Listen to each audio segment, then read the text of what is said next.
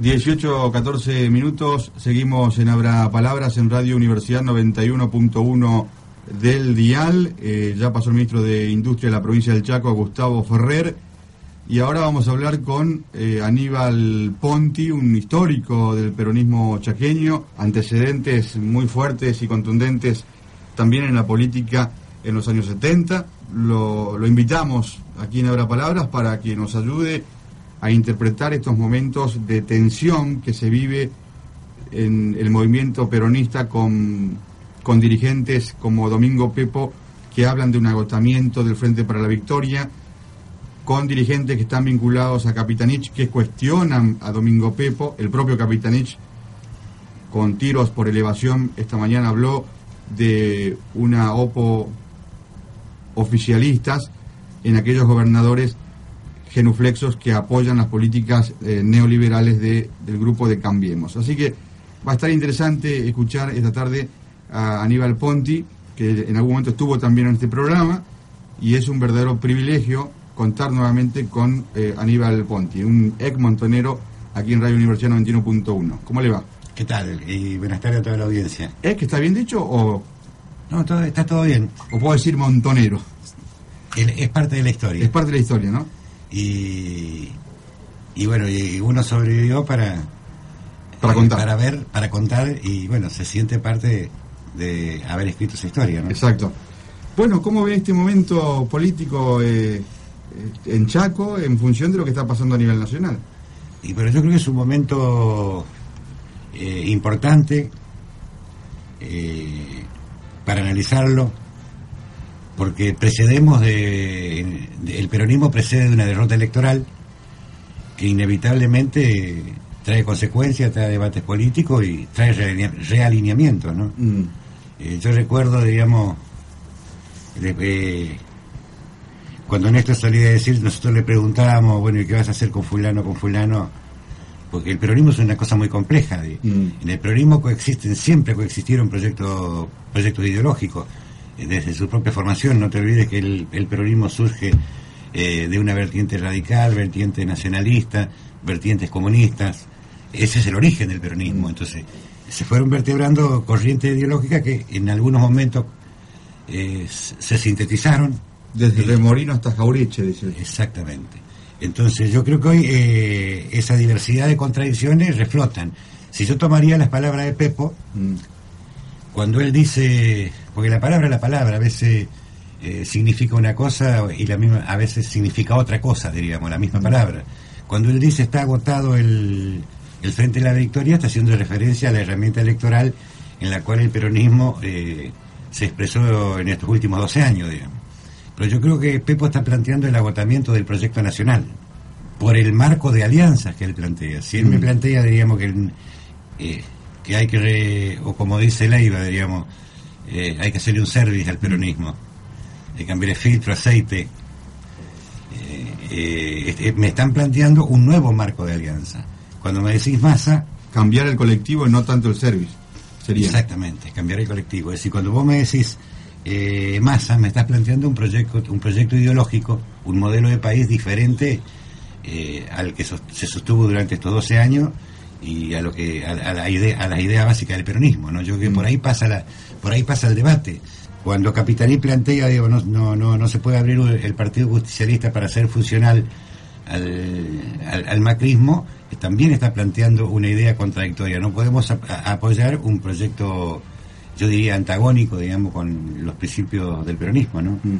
es decir que las palabras de Pepo no necesariamente es agotamiento del sello electoral sino mucho más amplio y mucho más grave. Ya este, eh, agotamiento del proyecto. Yo creo, yo, yo lo interpreto así, mm. eh, por su por su marco de alianza. Es decir, eh, porque el, Frente para la Victoria, como el Partido Socialista, no son nada más que herramientas electorales. Porque Cristina Fernández también habló de buscar armar un frente, trabajar en un frente que es el Frente Ciudadano. Allí estaría hablando más que nada ya de una construcción electoral, no tanto cambiar la idea, el proyecto. Eh, está, está planteando de, la continuidad de un proyecto. si el que le escuchó a Cristina anoche, eh, Cristina habla de, construir nuevas mayorías. Mm. Es decir, nuevas mayorías, diríamos, hace referencia al continente, digamos, porque el, proceso que, que, vivió Argentina, digamos, del resurgir del neoliberalismo en el gobierno, está planteando, digamos, un retroceso de los movimientos populares en todo el continente. Entonces, construir nuevas mayorías, eh, lógicamente que hablar de mayoría en la Argentina es hablar de una columna vertebral, digamos, que, que, es el peronismo, ¿no? Mm. Eh, eh, yo creo que yo creo que por ahí pasa el debate. El, debate en el peronismo va a pasar por ahí. Si le damos continuidad a lo que se hizo en estos 12 años, digamos, si se corrige lo bueno, si se corrige lo malo y se profundiza lo bueno, o modificamos el modelo económico. Yo creo que por ahí pasa el debate en el peronismo, que no es nuevo. Mm. Eh, es una historia, digamos, que se, se repitió históricamente. Digamos, en, en, la década del 90 el peronismo tuvo otros objetivos. Eh, hoy podemos decir, digamos, es parte de, nuestra mochila la, la, historia de haber sido parte de la entrega del país en, eh, de las manos de un propio gobierno con identidad peronista. Y claro, ahí en la palabra objetivos, también Pepo habla de agotamiento de los objetivos. Este, está claramente, si se agotaron estos objetivos, que fue con inclusión social, industrialización, eh, etcétera, etcétera, ¿cuáles son los otros objetivos? ¿Cuáles son los otros objetivos? Que no lo dijo Pepo. Que no los dijo, pero que los acompaña, porque eh, a diferencia de otras etapas, los modelos... Eh, la derecha en la Argentina hoy por primera vez sube, sube al gobierno por la vía democrática. Siempre subió por golpes de Estado estas son políticas propias que se imponían desde dictaduras militares. Hoy lo, eh, lo, está haciendo desde el Congreso, pero desde el Congreso con minoría y con el acompañamiento, diríamos, eh, de, la mayoría, diríamos, de los legisladores peronistas y de los legisladores peronistas, incluidos los de masa. Mm. Entonces, sin esa... Eh, si, si, no pensaran que estarían agotados los objetivos, no se, no se hubiese acompañado un paquete de medidas Tomo un caso, la deuda externa. Todos sabemos, digamos, que los países eh, eh, dependientes, la, deuda externa es el límite de su desarrollo. Mm. Entonces, en seis meses nos hemos endeudado 30 mil millones de dólares, ¿no? O, qué va a pasar con el, qué va a pasar con el ANSES, qué va a pasar con el sistema jubilatorio argentino a partir de estas leyes. Es decir, entonces yo creo, digamos, que esos son los cambios objetivos. Mm. Y desgraciadamente, digamos, todas estas leyes surgen con el acompañamiento eh, de, los diputados, de los senadores, de los gobernadores, digamos que hasta ayer, hasta diciembre, formaban parte del Frente para la Victoria. Hace unos días me decía alguien que en privado que Pepo no tenía diputados ni senadores para dar un apoyo a las políticas de Cambiemos, por lo cual no se puede hablar de un apoyo de Pepo a, Cambiemos o a estas leyes nuevas que se vienen en este país. Y yo les decía que si los gobernadores del justicialismo, no solamente Pepo, sino el resto también, se acomodan eh, eh, con Rogelio Frigerio, con Macri, en una silla para una foto, de alguna forma le están dando legitimidad de ejercicio para que se apliquen esas nuevas reformas que se vienen. Lo que se llama la gobernabilidad. La gobernabilidad, el pacto de gobernabilidad. El pacto de gobernabilidad. Que es un apoyo impresionante del cuerpo de los gobernadores, ¿no? Del cuerpo de los gobernadores. Entonces yo creo que se, por, por allí va a transitar el debate. Yo creo que es un debate que no hay que, no hay que tenerle miedo. Son contradicciones, son proyectos que siempre coexistieron en el peronismo. Y bueno, veremos cómo, cómo transitamos al 2017, en la cual va a ser el pueblo, va a ser la sociedad, en la cual en las urnas va, va a dirimir este conflicto. ¿no? Yo en, general eh, coincido con la postura de Capitanich. Eh, creo que ha sido uno de los pocos dirigentes de la provincia que ha mantenido eh, posiciones claras y bueno y que hay que acompañarlo, ¿no? está marcando, digamos, una, una dirección de modelo de país. Yo creo que puede diferente a la que está marcando el gobernador de la provincia, digamos, y con la cual yo eh, comparto, ¿no? Branco Capitanich ayer aquí en Abra Palabras hizo una conjetura, agregó otro dato más, ¿no? Que la idea de Pepo eh, básicamente pasa eh, por desplazar del liderazgo a Capitanich. Pero, pero son decisiones que toma la gente. yo no sé qué va a hacer Capitanich en el 2017. Claro. como tampoco sé qué va a hacer Cristina. Eh, pero yo creo que son decisiones que los, liderazgos eh, se reemplazan, diríamos, por decisión popular, digamos, no por voluntad. Claro. Si, fuese por voluntad, diríamos, cambiaríamos el mundo mañana. Sí. Es decir, la ambición de Pepo está, digamos, es legítima y la puede tener si quiere, pero después tiene que tener el respaldo. Tiene que tener el respaldo popular. Eh, que, que, que, eso se dirime en las urnas. Y sí. Eh, podrá, eh, podrá, diríamos, obtener los resultados electorales que se obtuvieron en otras elecciones con esta posición, con este contexto. Mm. El peronismo quiere una alianza con Massa. Eh, quiere un proyecto que nos endeude, que nos, que nos vuelva al pasado. yo, hago hincapié en la deuda porque es el, el, el, kirchnerismo se pasó pagando deuda externa. Sí. Uno a veces piensa, cuando saca los promedios de cuántos miles de millones de dólares pagó en, en 12 años, o en menos, en, en 8 años, eh, se, ¿Qué hubiese, ¿Qué hubiese sido en Argentina si ese recurso que fue destinado al pago de deuda externa ilegítima? Porque mm. nosotros le pagamos la pagamos la, eh, una deuda ilegítima, diríamos, ¿no? Eh, si se hubiese destinado al desarrollo interno, bueno, hubiésemos cambiado la Argentina de otra manera, pero hemos pagado deuda externa. O sea, iniciar un proceso de endeudamiento nuevamente, muy fuerte, porque no es eh, 30 mil millones de dólares en en, seis meses más las perspectivas de la economía. La economía, eh, te está, las perspectivas te están marcando que el déficit se va a cubrir con se va a cubrir con el endeudamiento. No, no, no, no, no tiene, no, en este contexto la economía no tiene otra salida. Mm. O sea, Macri la va a cubrir con el endeudamiento. El déficit, como lo hizo Menem, digamos, durante 10 años fue endeudando el país, fue desprendiéndose de, de, de, de las empresas del Estado, digamos, de, y se cubrió el déficit. Bueno, pero eh, va a pasar lo mismo hoy. Entonces, eh, es, un nudo gordiano que impide el desarrollo, ¿no? Mm. Bueno, yo creo que eh, eh, es el elemento principal que tenemos que ponerlo en el debate, ¿no? Mm. Es decir, era correcto, fue correcto que tanto Massa como el radicalismo, como los diputados y senadores que respondían a los gobernadores, acompañen estas leyes, las leyes fundamentales que ya, que ya surgieron, digamos, mm. sistema previsional, pago de los fondos buitres, etcétera. No, no fue correcto no fue correcto porque plantea un límite para el desarrollo futuro. Había que negociar de otra manera. ¿no? Mm. Ahora, eh, siendo gobernador, haciendo em, empatía con Pepo, eh, este es el escenario que tiene. Eh, ¿Cuál sería la otra opción de conducta de Pepo frente al gobierno nacional? Y yo creo que yo creo que Pepo ya tomó una posición. La tomó el 10 de diciembre. La tomó el 10 de diciembre. Yo, bueno, vuelvo, a como vuelvo a cómo inicié, el, la nota, es decir... Eh, no está, eh, está convencido que este es el... Néstor solía decir, el que tire la chequera manda. Claro. Y es verdad. Eh, y, hoy tire la, chequera Macri, que, es lo que tenemos que repensar el país de esa manera.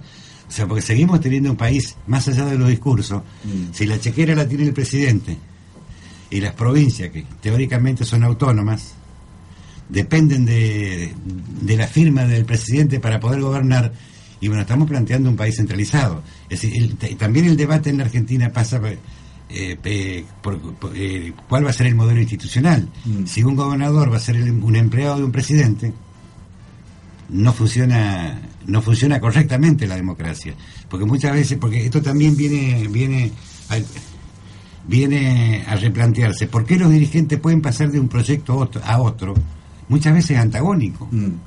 Porque saltamos se saltó del menemismo al kirchnerismo, que eran dos proyectos antagónicos. Pero ¿por qué se salta? ¿Es correcto? ¿Es posible, digamos, porque nosotros somos una democracia muy joven? Es, la pendularidad de la cual habló Capitanich. Es la pendularidad. Entonces, necesariamente, también el país tiene un juego pendular. Mm. Eh, entonces, eh, eh, hay que repensar eh, eh, eh, este modelo de organización institucional, ¿no? Mm. Ahora, desde el kirchnerismo se aprecia, digamos, que hay un volumen de una lealtad respecto de su líder, pero que al mismo tiempo esa lealtad, de alguna forma, analizando más o menos la productividad de la lealtad a una ideología o a, a un líder, se aprecian palabras que son muy duras de determinados sectores contra otros sectores.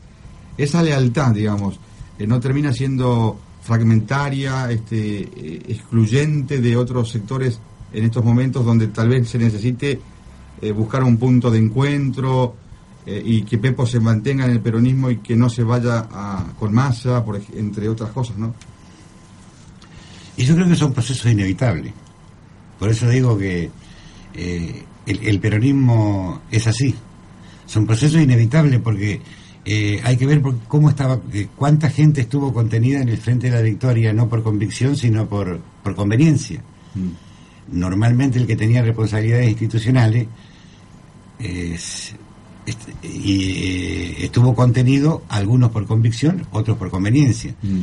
Es decir, eh, porque hay una bendita frase que dice todo, dice, yo quiero que a Macri le vaya bien.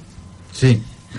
Ahora, si, si a Macri le va bien, al país y al pueblo argentino le va mal, estamos en el horno. Estamos en el horno. Ahora le está yendo Ahora le está yendo mal. Le está yendo mal al país, le está yendo mal al, pueblo argentino. Pero a Macri bien. A Macri bien. ¿Por qué a Macri le va bien? Porque la idea que él tiene de país eh, se va bosquejando, se va construyendo, se va avanzando. Él va avanzando en, su idea de país. Eh, pero el pueblo va retrocediendo, va perdiendo conquistas, va perdiendo, va, perdiendo derechos. Eh, entonces, ¿queremos que le vaya bien al, al, pueblo o queremos que le vaya bien a Macri, no? Sí, es, es, es una discusión muy interesante. Em, nosotros aquí en el Chaco, por supuesto, con Pepo y Capitanich, vamos a tener para entretenernos un tiempo más, eh, creo que hasta octubre, por lo menos este año 2016.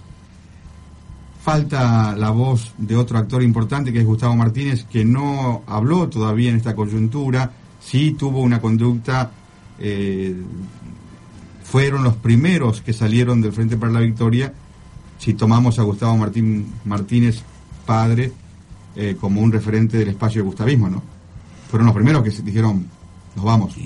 Yo creo que con eso está tomada una posición. Por más, no hace falta que esté hablando ahora. No es más allá de que uno haga silencio.